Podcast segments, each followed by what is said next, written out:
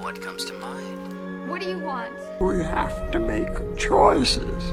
You have to choose. Which one is the right one? What do you want? It's not that simple. What It's... do you want? Make your choice. Bienvenue sur Le Choix de Marie, le podcast ciné qui vous donne tout simplement des idées de films à regarder. Sans spoiler ni prétention, je partage chaque semaine avec vous les films que j'ai vus pour faciliter votre dilemme du On regarde quoi? Première semaine de février, premier épisode de ce nouveau mois qui débute. Mais surtout, premier podcast depuis que j'ai commencé à le publier sur les plateformes. Je tenais donc à commencer cet épisode par vous remercier pour vos retours encourageants. C'est toujours un peu intimidant de se lancer dans un nouveau projet et de se mettre un peu à nu d'une certaine façon, mais vous rendez la tâche plus facile et j'ai beaucoup de chance d'avoir un entourage aussi chouette. Donc un grand merci à vous tous, qu'on se connaisse ou qu'on ne se connaisse pas, pour vos super feedbacks très constructifs et votre bienveillance. Je vous prie de m'excuser pour ma voix un peu cassée cette semaine, mais j'ai un peu trop crié ce week-end. Il faut croire que les blind tests et les jeux de société ne font pas bon ménage avec les podcasts. Au programme de cette semaine, un documentaire alarmiste, Legacy, une comédie fraîche, Un moment d'égarement, un drame contemplatif, High One et les hommes, et une comédie romantique, Le Terminal. Donc on commence cette semaine avec Legacy, le dernier cri d'alerte de Yann Arthus Bertrand pour sauver la planète. Ça sonnerait presque comme un film de Marvel dit comme ça, sauf que cet homme, lui, est réellement un super-héros. On ne présente plus ce grand photographe et fervent militant écologique qui s'est fait connaître initialement grâce à son beau livre de photos, La Terre vue du ciel. Plus de dix ans après Home, son premier film écologique en 2009 qui était produit par Luc Besson, ce nouveau documentaire rappelle la réalité de l'urgence climatique, l'effondrement de la, biodiversité et l'épuisement des ressources en raison de notre constante course à la croissance. Grâce à l'utilisation d'images d'archives splendides, qui ont été prises notamment lors de ses précédents tournages euh, de Human et de Woman, il offre une vision sensible et radicale de notre monde, qu'il a vu se dégrader le temps d'une vie. Je ne peux pas dire qu'on y apprenne grand chose de plus que ce qu'on sait déjà sur le sujet, mais je pense aussi qu'une bonne piqûre de rappel ne fait jamais de mal. Le film a été diffusé le 26 janvier sur M6 dans le cadre de la semaine Grimm du groupe. Il avait par ailleurs été refusé par toutes les autres chaînes parce que jugé trop pessimiste. Ça vous donne un petit peu le ton du film. J'ai pris une bonne claque. Je pensais honnêtement pas être aussi touchée, mais son témoignage est poignant et juste. Ça nous remet à notre place de petit être. On ressent beaucoup d'humilité devant ce film, de la colère aussi parfois, et malgré l'urgence, je ne l'ai pas trouvé accusateur au niveau du ton. Lui-même reconnaît qu'il a passé une bonne partie de sa vie avant de réaliser l'ampleur du phénomène. J'ai passé les 15 dernières minutes en pleurs, mais pas juste une petite larme au coin de l'œil, mais vraiment un bon flot de larmes, car la fin se concentre sur nous, les humains, et sur comment est-ce que l'amour qu'il y a entre nous, et qui devrait y avoir entre nous, peut nous aider à dépasser cette crise climatique. Et c'est ça en fait qui me touche, c'est, c'est que j'aime sincèrement croire en la bienveillance humaine et en un monde plus doux et plus apaisé. Le générique contient par ailleurs un certain nombre de solutions applicables au quotidien pour changer la donne. L'équation finale, c'est que la clé est entre nos mains, et l'espoir c'est beau, ça fait du bien, et surtout en ce moment. Un film à voir absolument, toujours dispo sur M6 au moment où je publie ce podcast, mais qui sera sûrement posté sur YouTube très prochainement pour les retardataires. Bon, j'avais promis une semaine plus légère et joyeuse, donc j'ai voulu poursuivre avec une comédie cette semaine, histoire d'égayer un peu les choses. J'ai choisi Un moment d'égarement, réalisé par Jean-François Richer, qui est sorti en 2015 et que j'ai loupé au ciné. C'est le remake d'un film de Claude Berry de 77 qui avait plutôt bien marché à l'époque, à tel point qu'il avait eu droit à son adaptation américaine peu de temps après sa sortie. Je dois avouer que perso, je suis pas très branchée comédie, mais là, c'est surtout en fait le cast qui m'a fait envie. Vincent Cassel, François Cluzet et la magnifique Alice Isaz, je dis oui. Et c'est ce même réal qui avait mis en scène les deux Mérines que j'ai trouvé assez dingue. Donc une bonne équipe sur ce film qui raconte en fait l'histoire d'Antoine et Laurent, deux amis de longue date qui passent leurs vacances en Corse avec leurs filles respectives, Luna et Marie. On va rebasculer sur les acteurs pour que vous compreniez un peu mieux. Cassel joue le père d'Alice Isaz et Cluzet joue le père de la sublime Lola Lolan, dont c'est le premier film. Un soir, sur la plage, la fille de Cluzet séduit Cassel et s'attend à une suite romantique, tandis que lui considère que ce n'était qu'un moment d'égarement. Les vacances se transforment progressivement en chasse au secret. J'ai été choquée par ce film, les amis. En fait, je suis tellement étonnée qu'on n'en ait pas plus entendu parler à sa sortie. C'est quand même très très gênant ce qui se passe. Cassel a 50 ans et il se tape la fille de 17 ans de son meilleur ami. C'est chaud. Après, on doit être très honnête, elles sont toutes les deux bombesques. On est subjugué par leur beauté du début à la fin du film. Et en vrai, je comprends qu'ils soient tentés. Même moi, honnêtement, je me posais des questions sur mon hétérosexualité en les voyant dans le film. Mais là, il y a une limite un peu rude à franchir, je trouve. Surtout que le traitement du film se veut quand même assez comique. On n'est pas sur un American Beauty où la fascination de Kevin Spacey pour la, la pote de sa fille est présentée comme pathétique, ou sur un Lolita qui se veut malsain et glauque dans le sujet. Là, c'est un peu une farce autour de ce bon vieux François Cluzet, tout pâteau et naïf, qui cherche à ce que les vacances se passent bien pour tout le monde. Et, en fait, non, c'est juste malsain ce qui se passe.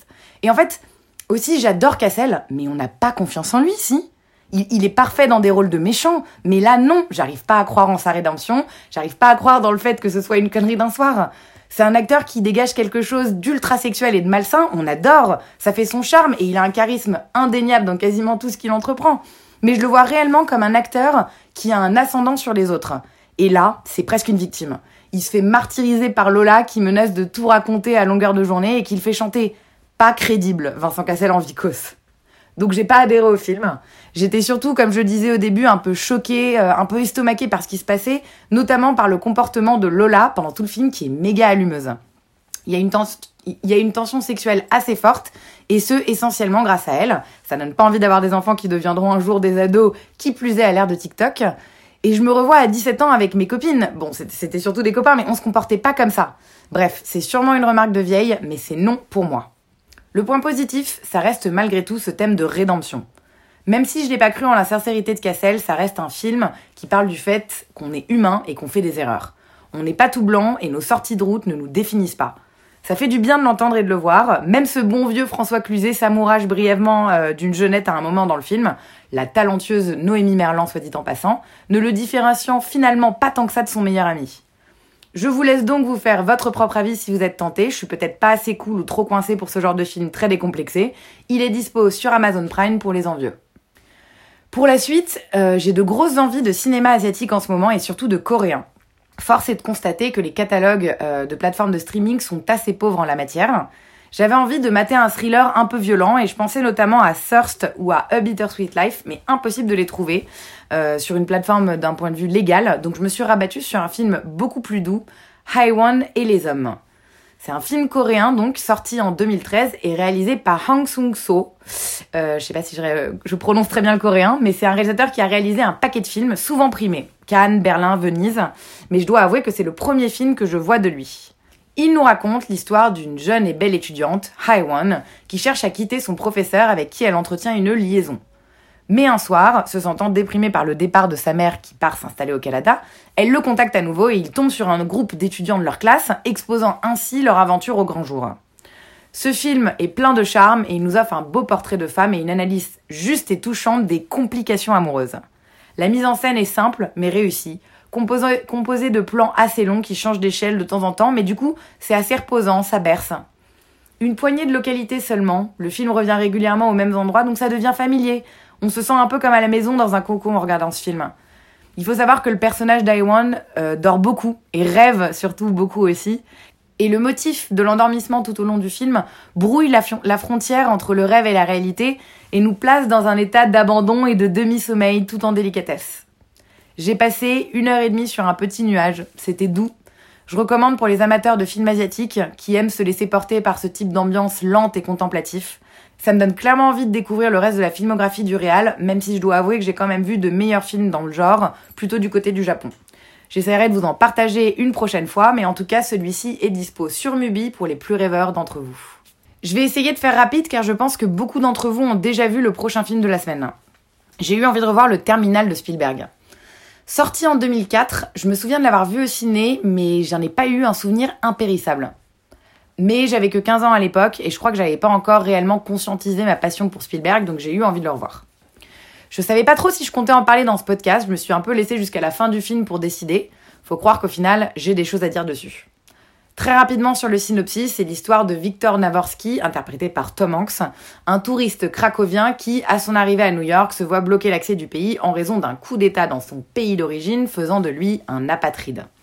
Bloqué dans l'aéroport, il décide alors de s'installer dans une section fermée du terminal de JFK et va faire tout un tas de rencontres.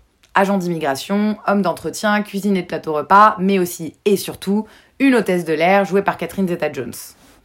Dans une de ses masterclass, Aaron Sorkin, qui je le précise n'a pas écrit le scénario du terminal, dit que pour avoir un bon plot de film, il faut deux éléments. Une intention et un obstacle. C'est ce qui crée en fait l'intérêt du spectateur pour ce film et pour l'histoire qui s'y passe. Ici, c'est simple. L'intention, Victor veut aller à New York. L'obstacle, il est coincé à l'aéroport. L'ennui, c'est que rapidement, il commence à y prendre goût en fait à l'aéroport. Il se fait des potes, il s'amourage d'Amelia, et même quand on lui propose des échappatoires pour quitter l'aéroport en toute impunité, il ne les prend pas. Bah du coup, en fait, il y a plus de film et on s'ennuie assez vite. Je dois ajouter que le film a par ailleurs assez mal vieilli. C'est bourré de clichés dans tous les sens. Les intentions du méchant directeur de l'aéroport, joué par l'habituellement excellent Stanley Tucci, ne sont pas crédibles. Catherine Zeta-Jones joue une femme sans intérêt. Bref, je ne sais pas ce que Spielberg est venu faire ici. Et je crois que c'est ça en fait qu'il faut retenir. Est-ce que j'aurais été aussi dur dans ma critique si ça n'avait pas été Spielberg?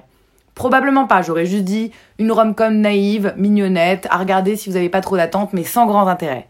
Mais on a des attentes démesurées dès que ça vient d'une de nos idoles, et ça nous met presque en colère que ce ne soit pas à la hauteur de ce qu'on espérait. Steven, je t'aime toujours autant, mais là, j'y suis retournée et j'ai toujours pas aimé. Le point positif, Tom Hanks qui transforme en or tout ce qui touche et interprète merveilleusement bien Victor, l'expatrié un peu gauche, profondément bon. Je doute que beaucoup d'entre vous ne l'aient pas vu, mais si ça vous tente, rendez-vous sur Netflix pour ce film. Voilà pour, euh, pour cette première semaine de février. Je reste un peu sur ma faim avec des films un peu trop doux à mon goût cette semaine. Je crois qu'il me faut quand même une dose de violence euh, hebdomadaire et que là je ne l'ai pas eu donc on va tâcher d'arranger ça la semaine prochaine. Encore un grand merci à tous pour vos retours. N'hésitez pas à continuer et je vous dis à dimanche prochain pour un nouvel épisode. Bonne soirée